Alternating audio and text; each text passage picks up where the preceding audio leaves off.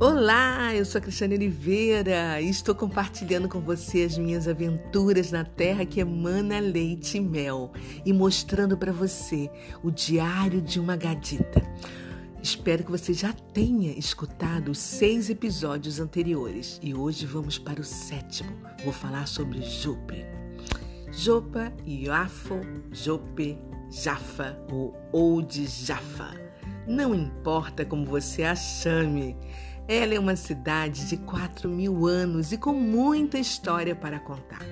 Seu nome em hebraico significa beleza e com certeza ele irradia beleza e inspiração.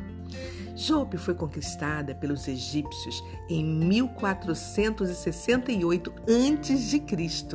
E no mito grego, Perseu salvou aqui a princesa Andrômeda das garras de um terrível monstro marinho. Em 701 a.C., os assírios dominaram Jope e em 37 a.C., ela passou a fazer parte do domínio e reinado de Herodes. Hoje, Jope é uma cidade de vila tranquila, com um porto, pescadores, esportistas náuticos, artistas, artesãos e uma mistura e convivência pacífica entre os mais variados povos. O guia nos contou a história bíblica que está escrita no livro de Jonas. Deus pede a Jonas que vá para Nínive e ele, com medo, embarca no porto de Jope para Tarsis. Há uma grande tempestade e, depois de ser interrogado pelos marinheiros, ele lhes pede que o lancem ao mar para a tempestade parar. No mar, Jonas é engolido por um peixe, um grande peixe, e fica três dias em suas entranhas. Jonas orou e louvou a Deus, pedindo a sua salvação. Numa pequena praça, aqui o peixe foi imortalizado pela artista Ilana Gore em uma escultura de bronze na forma de uma baleia. Por isso que muitos acreditam que ele foi engolido por uma baleia, mas na verdade foi um grande peixe. Aqui também foram descobertos hieróglifos enviados por Faraó Herodes, dizendo que se ele não enviasse parte dos impostos recebidos em Jope para o Egito, ele invadiria a cidade. Foi aqui também que Simão, o curtidor de couro, vivia. Numa ruela tem uma porta com sinalização da provável casa onde ele morou e hospedou o apóstolo Pedro. Existe um grande monumento criado na atualidade que retrata três momentos históricos: o sacrifício de Isaac, o sonho de Jacó e a conquista de Jericó. Para mim, a parte mais importante de todas as histórias que eu ouvi dos dois guias israelitas nos dois distintos dias em que aqui estive tanto da Daphne quanto do Benjamim, foi que Pedro teve um sonho nesta cidade. E Deus revelou a ele, através de um grande lençol que descia do céu, repleto de animais, que tudo que Deus purifica pode ser comido.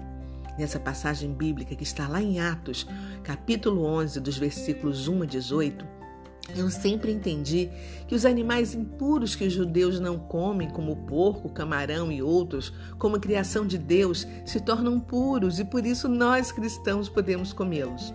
No entanto, a revelação que entendi aqui em Jope foi que nós, criaturas não judias, até então não pertencentes ao povo de Deus, ou seja, gentios e impuros, éramos os animais que desciam no lençol na visão que Deus deu a Pedro. E a partir daquele momento em que Pedro teve este sonho, foi mostrado a ele que nós temos direito à nova fé e o direito de sermos salvos, porque assim determinou nosso Deus.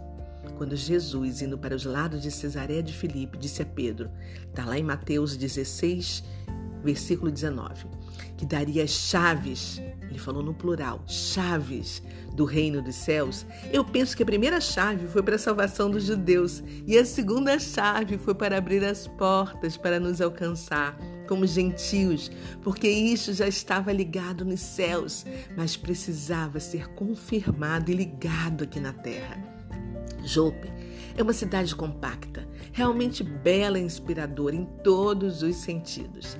A Orla tem muitos restaurantes. A cidade tem muitas praças, além de sinagogas, mesquitas, igrejas e mosteiros. Conta com um bairro repleto de artistas e artesãos que expõem suas obras ao ar livre. Jesus, muito obrigada por essa oportunidade e entendimento. Fique do meu lado o tempo todo e não te afastes de mim. Eu não quero apenas o alimento físico, o pão nosso de cada dia que o Senhor me providencia, mas quero matar a minha fome no seu alimento espiritual diário, porque não só de pão viverá o homem, mas de toda palavra que procede da boca de Deus. Uau! Gratidão, gratidão, gratidão. Bom, gente, é isso aí. Me aguardem. No próximo, vamos para Cesareia Marítima e eu vou te contar o que foi que aconteceu lá. Até lá. Tchau.